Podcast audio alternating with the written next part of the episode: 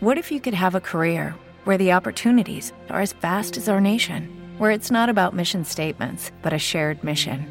At U.S. Customs and Border Protection, we go beyond to protect more than borders from ship to shore, air to ground, cities to local communities. CBP agents and officers are keeping people safe.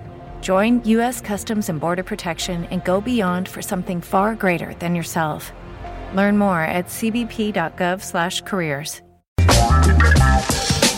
Estamos haciendo la canción eh, del país. Eh, anunciábamos que iba a estar el señor Cine con nosotros, como todos los miércoles, con Perry. Bueno, Perry está eh, descansando, se tiene que recuperar.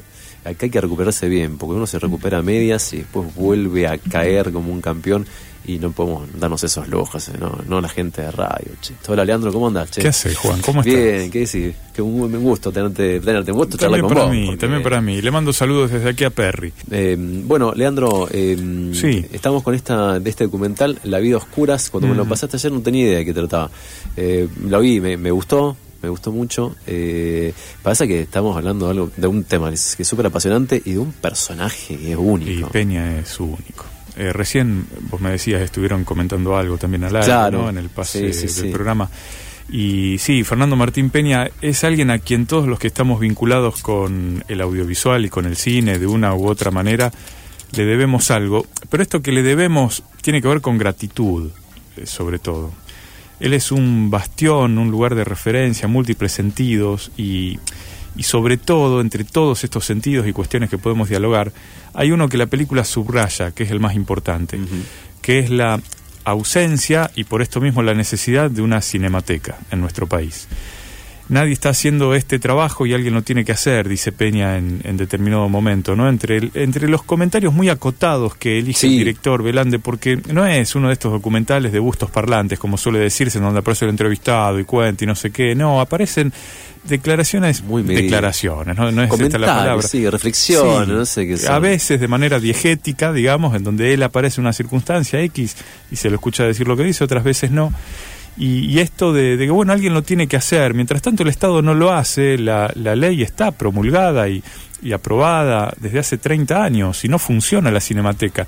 Esto para quienes no estén versados en el tema, si bien una y otra vez lo mencionamos, eh, lo que significa es que al no haber una institución que cuide del material audiovisual que se produce en el país, nada garantice que justamente sobreviva este material.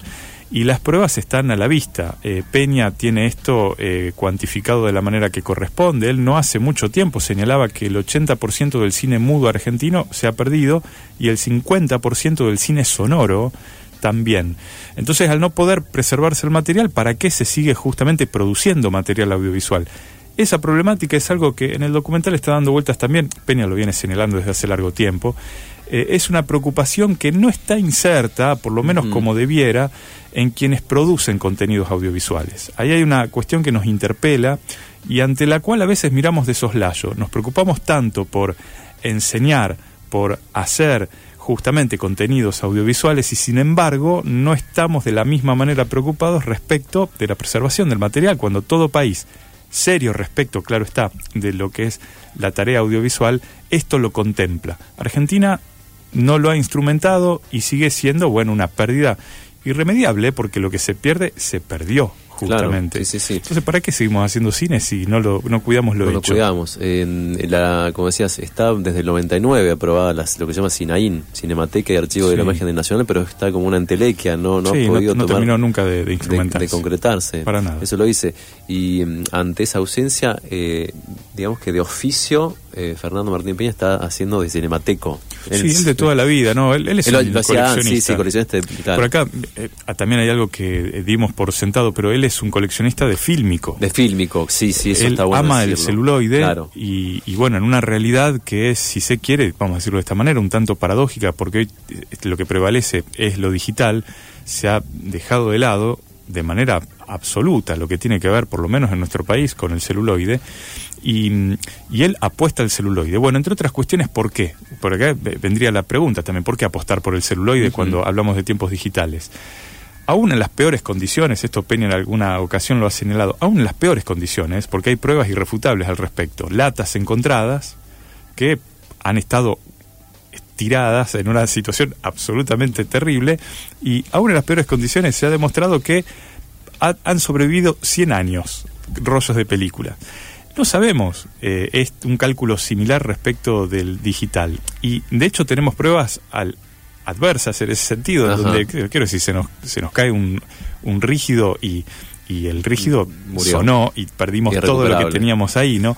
Entonces hay, hay algo ahí que tiene que ver por un lado con, con esto y por otro lado porque es lo que se estila en toda cinemateca, lo que se guarda es justamente el negativo, a la manera, a la vieja manera, ¿no? A la, a la manera tradicional y fotoquímica, se guarda el negativo de la copia de la copia. Se guarda el negativo para hacer copias. El negativo de la película, quise decir. Claro. Y a partir de ese negativo preservado en una temperatura acorde, justamente se pueden lograr, bueno, las cantidades de copias necesarias y lo que fuere. Y todo eso no existe más en Argentina. Bueno, nunca existió, pero no existe más tampoco. Por ejemplo, hay un momento. El laboratorio. Eh, Viste vos cuando cierras Cine, Cinecolor, que fue el último laboratorio que se dedicó a a revelar, claro, películas y, es muy triste. Sí, sí, sí. Hay un momento que dice, bueno, este es el último rollo que estamos revelando. Si te agarra como una cosa, es eh, fuerte, fuerte, sí, sí. Mm. Sí, sí, algo que se va también.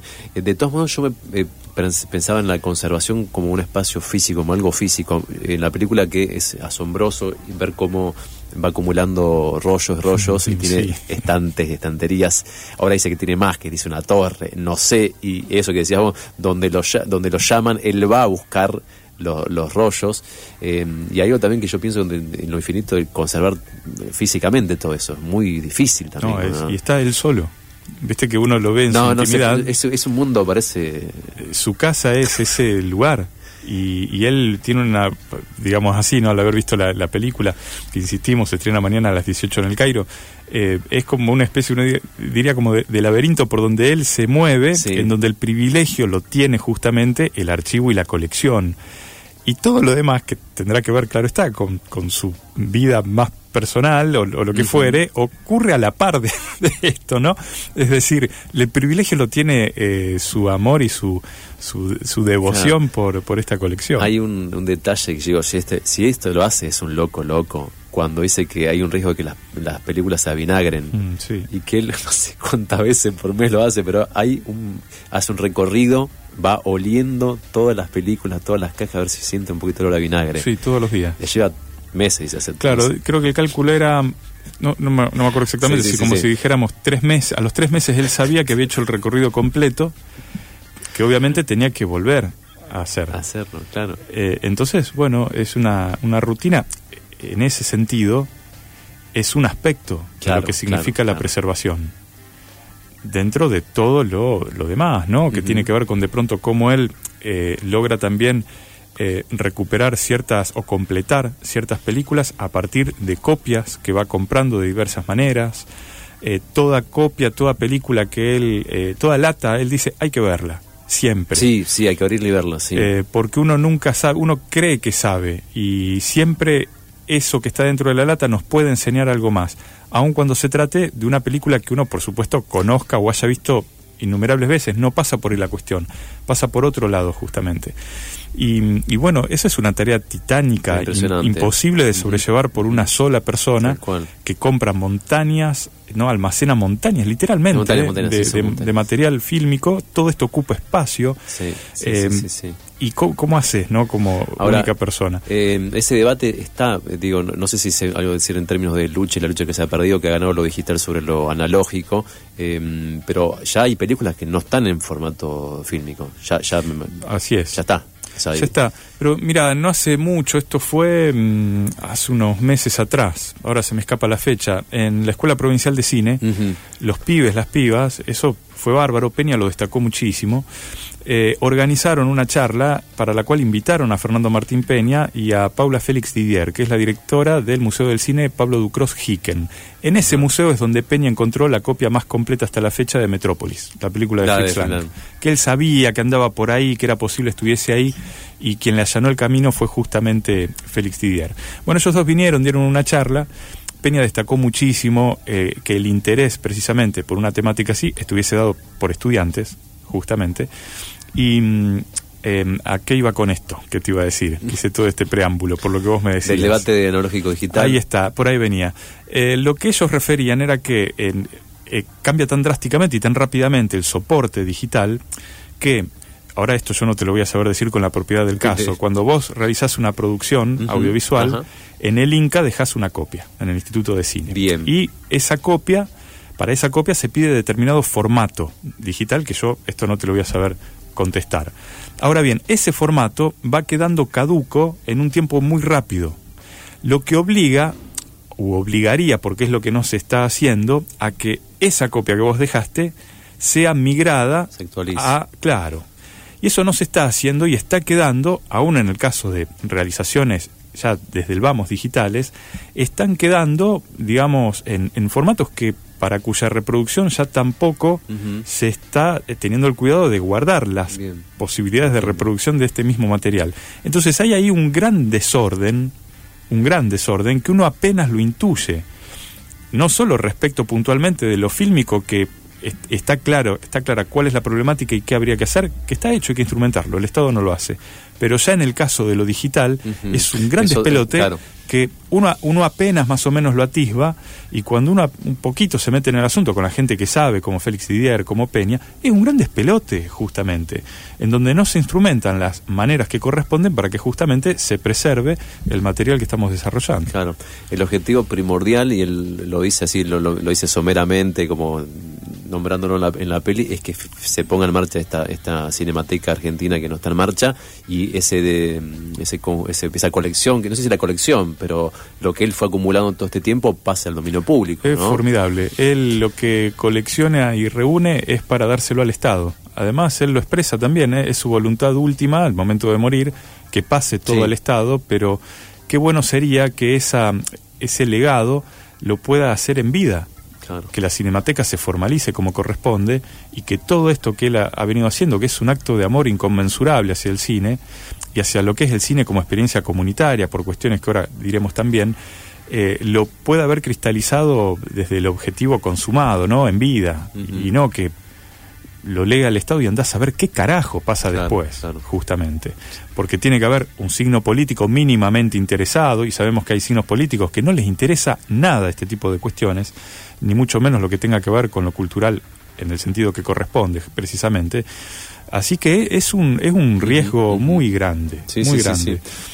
Yo te decía lo comunitario, viste vos que él, eh, el concepto que tiene de archivo y de colección es para ser compartido, no para tenerlo encanutado en, un desván. Él lo dice, lo muestra en el, en el documental, que él, las proyecta las películas. Sí. Hace esos ciclos que son increíbles. Está él cortando, cortando la entrada en la puerta proyectando la película, presentando la película, despidiendo. No, se puede creer.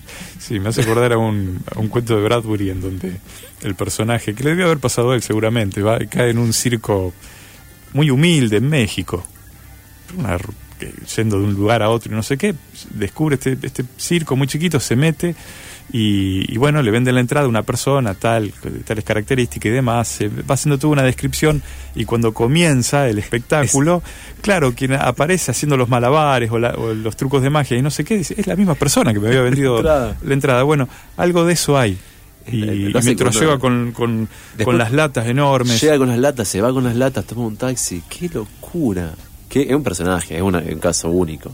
Hermoso, igual. No, Sí, es un caso único. Eh, es maravilloso. Eh, uno a Peña, yo te decía esto que todos le debemos algo, ¿no? En relación a la, gratitud, en, tantos sentidos.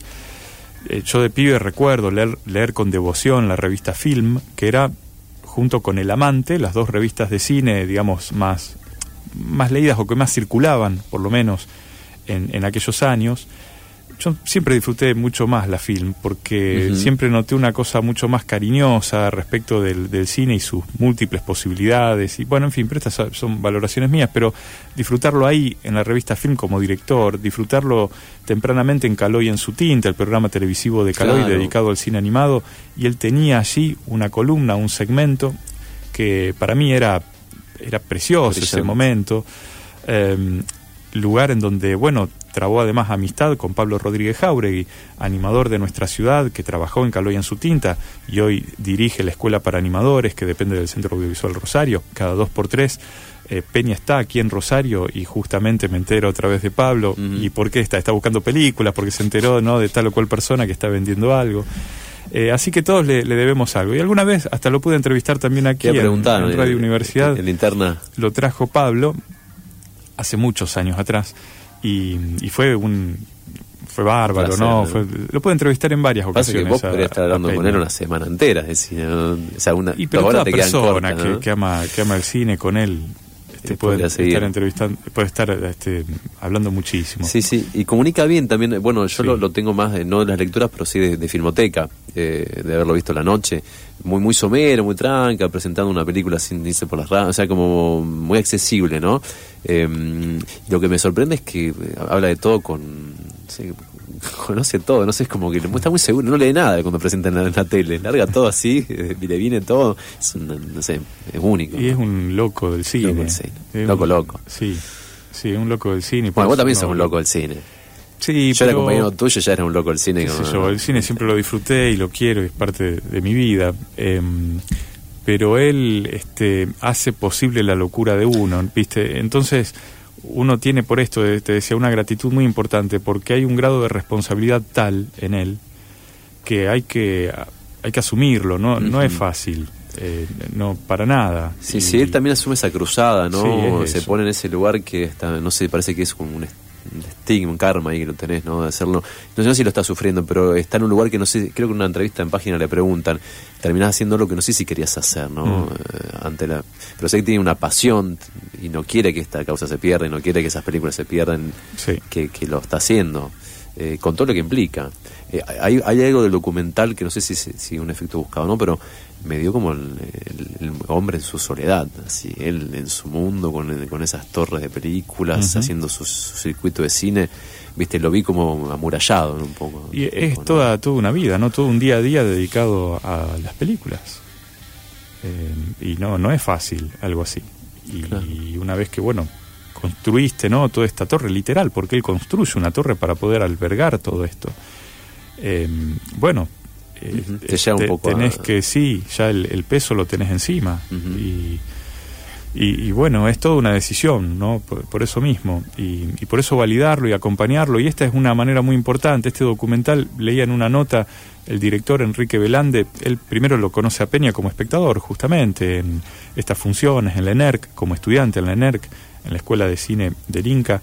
Y, a partir de allí, luego, pasado el tiempo, aparece esta intención de hacer un documental que eh, tuvo un tiempo largo, se fue dilatando por tal o cual motivo, ya no recuerdo si la pandemia también seguramente no haya Sí, dijo que la pandemia, problemas personales que tuvo un momento y financiamiento, todo un poco. Claro. Pero viste vos que de pronto todo esto termina propiciando que, que intuyo yo, que el documental aborde ciertas cuestiones no premeditadas, como el cierre de Cinecolor, eh, como la que mm, se hubiese sido, yo no sé qué pasó después, bien ahí, la última función de la Filmoteca. filmoteca lo dice, sí. Eh, sea tanto en la tele, que eso después se oh. sobrellevó y continuó, ¿no? Pues, este, en la medianoche, pero en las funciones y esa actividad que tenía la ENERC, que, bueno, al entonces presidente del INCA no le interesaban este tipo de actividades y, lo, culminaba, lo, cerraba. Por eso te decía que la, cinemateca dependerá también, como siempre, de voluntades políticas y quiénes serán ¿no? los que nos gobiernen ahora, en, un corto tiempo. Y, bueno, habrá que recordarles una y otra vez responsabilidades que el Estado ha asumido y el gobernante que sea en cuestión y del signo político que sea que tiene que asumir e implementar. hablando de cinemateca, em, no, no, no te compartí la info porque la encontré hoy a la mañana, pero eh, hay una cinemateca privada en Argentina que yo no, no, la, no las leí en las notas de. no las menciona Fernando, no las leí en otra, lo leí en, una nota en Clarín. Una cinemateca está fundada en el año 49 con fondos privados. Hay una entrevista donde la, directora está hablando y ella se opone a la creación de una eh, cinemateca pública eh, porque dice que mm, deberían como aliarse el Estado con la cinemateca privada eh, que tiene miles y miles de... tiene 22.000 títulos. Yo no desconocía eh, y que funciona con mecenas, me imagino, ¿no? Con otras cosas, ¿no?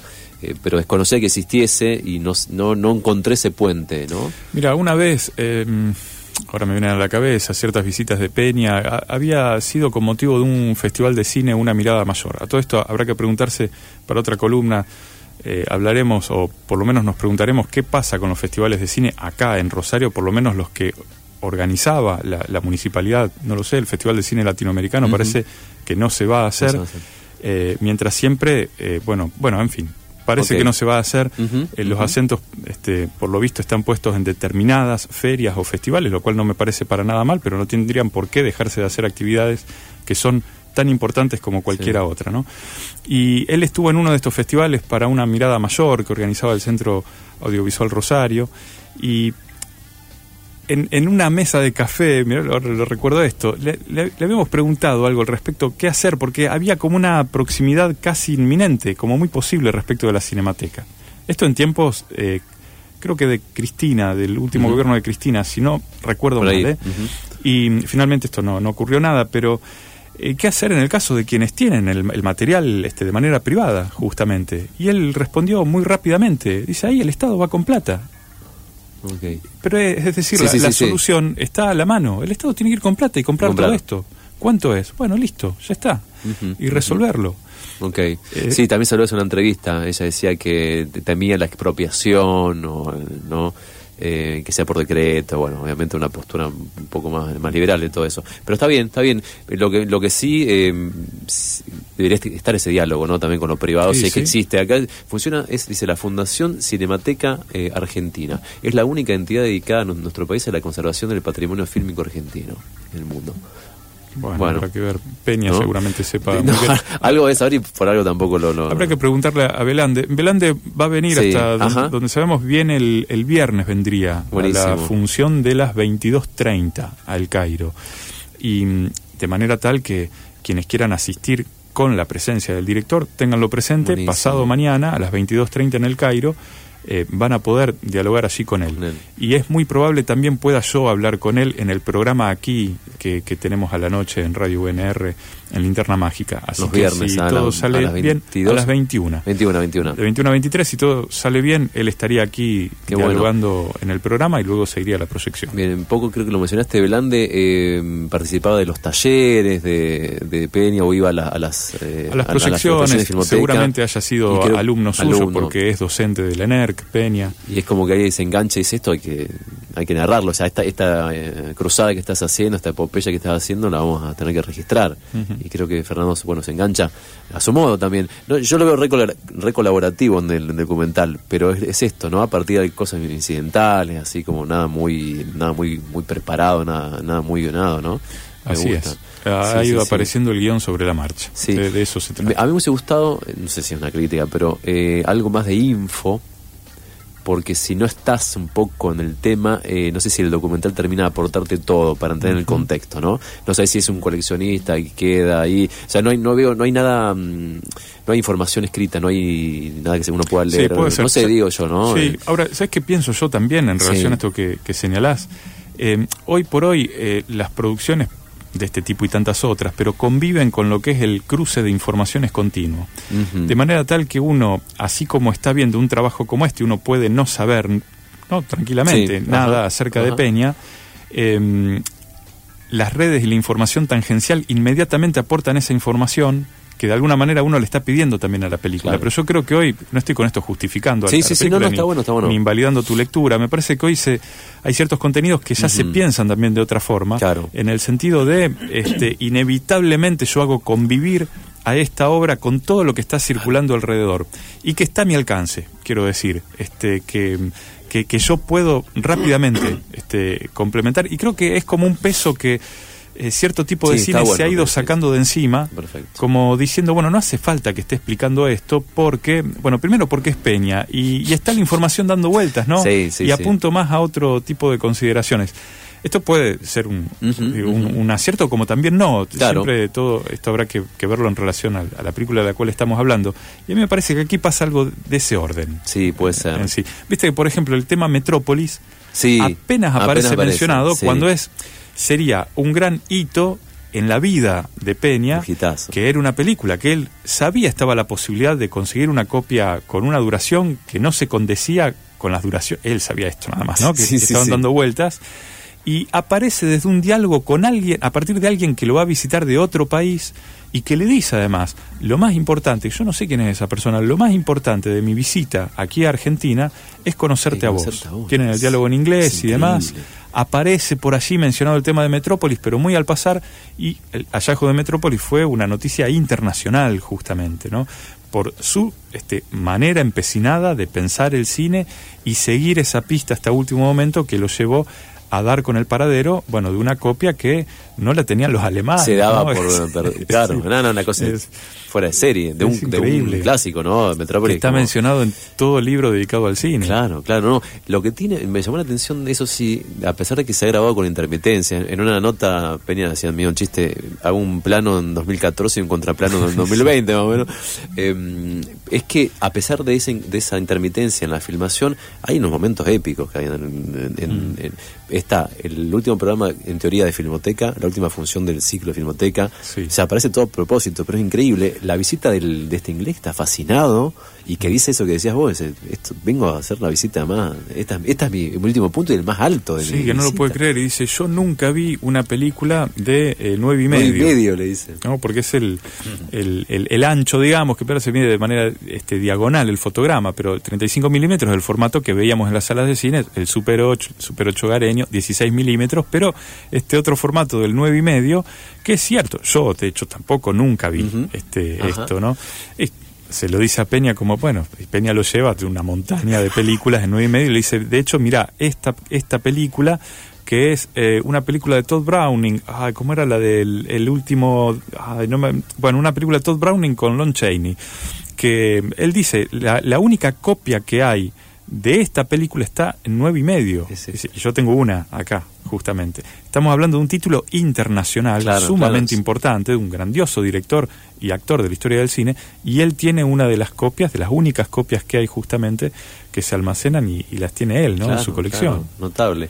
Bueno, se desenvuelve bien en inglés ahí, tranca, responde en inglés, sí, traductor, también me quedé choqueado. Y después, no sé si viste un detalle, yo que soy medio fan de las lenguas, cuando está, no, cuando hace los ciclos, hace todo. Y otra que me olvidé, hace cuando es película muda y aparecen textos en francés, él los lee también. Sí. Eso es maravilloso. Todo, hace todo. el hombre orquesta. no lo está traduciendo, no, lo está, no tiene una traducción ahí. Yo lo estoy viendo, él está mirando la pantalla y está leyendo el texto en francés, está traduciendo. Maneja varios idiomas porque, bueno, para disfrutar del cine como corresponde, tuvo que también aprender varios idiomas. Es formidable. Peña es eh, alguien a quien queremos mucho. Mira, este, te señalo algo más que es bien de coyuntura. Estoy leyendo, gracias a Marcos Buchín, le mando un abrazo y le agradezco enormemente, el libro diario de la Filmoteca que se editó ahora, ahora no más, y que compendia una suerte de año en la vida este, de Filmoteca de Peña. Entonces va día a día a lo largo de un año y cada uno de estos días es una, una anécdota diferente respecto de su experiencia con el cine a través de la tarea de la, de la filmoteca. Y, y, muchos de estos comentarios, para quienes lo siguen a Peña en las redes, los habrán encontrado, los reconocerán del Facebook, porque él implementó esto a propósito también, a través de las redes, de ir dando una especie de, de recorrido, día a día, un diario. Bueno, terminó generándose un, libro. El libro es una fiesta porque hay anécdotas de todo tipo y color, te darás una idea, ¿no? Respecto de sus experiencias para llegar a tal película, con lo que se encontró en la una lata, con todo esto lo lleva a generar asociaciones de diversa índole y lo que va apareciendo de por medio es su manera de pensar el cine. Bueno, este libraco que es enorme y le vuelvo a agradecer muchísimo a Marcos Buchín, eh, es como para leer a la par de la película La vida oscura y profundizar en ese mundo eh, que, que es que es tan referencial, ¿no? Que es el de Fernando Martín P. Es un genio. Eh, proyecta las películas, aprendió a proyectar películas también, a hacer las máquinas de proyección. ¿No? Es, es eh, increíble, todo terreno. Eh, yo lo disfrutaba mucho con Filmoteca, me gustaba cuando estaba con colegas, cuando estaba con colegas que presentaban las películas, eh, bueno, uno de los colegas falleció hace un tiempo. Claro, Fabio Manes, que fue uno de sus colegas y coleccionistas más importantes, quien está acompañándolo en la medianoche hora de Filmoteca es Roger Cosa, ¿no? el crítico y programador cordobés, que tiene un sitio web excelente, con los ojos abiertos, que aprovechamos a recomendarlo también. Y, y bueno, él, él está participando con Peña. Está bueno. Ahora. Cuando lo escuchaba ir con los colegas me, hace acordar a como te, escucho a vos a la noche con tus colegas en la radio. son unos genios todos y es disfrutar. Ustedes pueden, Peña, vos, bueno, te meten, te, te, facilitan el entrar al submundo del cine, ¿no? Y te quedás... el cine es una experiencia, ¿viste? Después sí hay cuestiones eruditas que, qué sé yo, que están muy bien y son muy importantes, pero... la experiencia de lo sensible es lo más inmediato. Recuerdo una crónica, una crónica que Peña, junto con alguien más, había hecho en la revista Film, eh, cuando en Estados Unidos él asiste a la proyección de Pulp Fiction. Y a mí me había quedado muy grabado cómo él describe la reacción del público viendo la película. Eh, hay algo, él decía, estoy recordando de memoria mal, pero hay algo de como de griterío, de aplausos, de adhesión a lo que está pasando en la película. Y eso para mí fue genial porque eso es parte del cine. Por supuesto está la, película y el detenimiento en lo que es la obra como tal y todo lo que podamos decir al respecto, pero hay algo que pasaba ahí que es además un registro de época muy puntual que está en una de las revistas Film, en donde él está dando cuenta de esa reacción, de, ese público que es el público norteamericano, viendo esa película de ese director norteamericano, del cual parecía ser en ese momento no había más nada que él. Es como que todo el mundo hablaba de Tarantino, Tarantino ¿no? ¿eh? Y bueno, hoy hablamos ya de otras maneras de Tarantino. Y bueno, Peña es eso, ¿no? Está eh, mirando siempre muy atentamente a todo lo que rodea al mundo del cine y no casualmente hace lo que hace, eh, justamente de esta manera, ¿no? De una manera tan plural de una manera tan, tan democrática que se corresponde con la génesis que el cine ha tenido en tanto proyectos, como medio de comunicación, medio artístico, como medio político, colectivo. comunitario. Eh, algo que está, bueno en el documental también, cuando hay las, están las proyecciones, eh, que se muestra al público. Sí. Eh, mucho de eso también, ¿no? Es muy lindo eso. Eso está, está genial. Después hacer un ciclo en una casita que no sé qué, que, con un patio hermoso también, que hacen un ciclo ahí. Y muestran también al público llegando. Sí, tienen unos ciclos rarísimos. Hay uno que en donde él eh, señala día y hora, no me acuerdo en qué lugar es, pero nunca informa qué es lo que se va a dar. Entonces el público concurre a ver algo que no saben qué es y no pueden divulgar lo que se ha visto. Es el pacto de los que asisten. Nadie puede decir cuál es la película que se vio. Y, viene haciendo esto hace no sé cuánto tiempo, ¿no? Es una manera que él, que él justamente instrumentó. es maravilloso como una película sorpresa. Qué bueno. Pero no puede contarse qué película se vio. Que, bueno, estaba la invitación hecha entonces para ver esta, esta, este documental. Eh, el estreno es mañana a las 6. Vas a estar, Leandro, va a estar el director. El director yo sé que va a estar el viernes. Ah, el viernes va a estar, perdón, perdón. Eh, si no me, el viernes, ok. Si no, si no me equivoco, no, sé si el jueves también. La verdad es que no, no te lo puedo asegurar. El viernes sé que va a estar, por lo menos es lo que me habían dicho y va a estar la película tanto mañana como el viernes y el sábado en distintos horarios y lo más previsible, claro está, es que continúe ¿no? una, una, segunda semana. Creo que es la sala perfecta para poder ver una película como La vida oscura, la del cine El Cairo. Eh, buenísimo, sí, va a estar el sábado, va a estar, el día siguiente y posiblemente una, una semana más. Eh, la vida a oscuras, eh, que no es el primer, la primera producción de Blande. Yo creo que no, no, tiene, no he visto. Tiene otro documental que también fue reconocido, ahora no me acuerdo el, nombre exacto. Bueno, está la invitación eh, hecha a sumergirse este mundo. Tiene un vitro hermoso, ¿viste lo que es ese vitro? De afuera no se ve, pero adentro es una cosa impresionante. Y ahí está en la foto Fernando trabajando como un día más. Sí, es algo religioso, eh, Es algo religioso. Es, todo religioso, toda una experiencia religiosa, diría un amigo. Sí, bien religiosa y, bien pagana, precisamente, ¿no? El cine tiene que ver con ese acto de creencia este, tan, tan hermoso y tan, tan terrenal, justamente. Por eso uno cree en el cine. Bueno, eh, dando gracias, un placer. No, gracias a vos, por favor. Y bueno, estamos cruzando por acá. Ojalá la semana que viene ya esté Perry para, para que sigan con estas aventuras cinematográficas. Ojalá así sea. Bueno, seguimos en la canción del país. La canción del país. O'Reilly Auto Parts puede ayudarte a encontrar un taller mecánico cerca de ti. Para más información, llama a tu tienda O'Reilly Auto Parts o visita oreillyauto.com.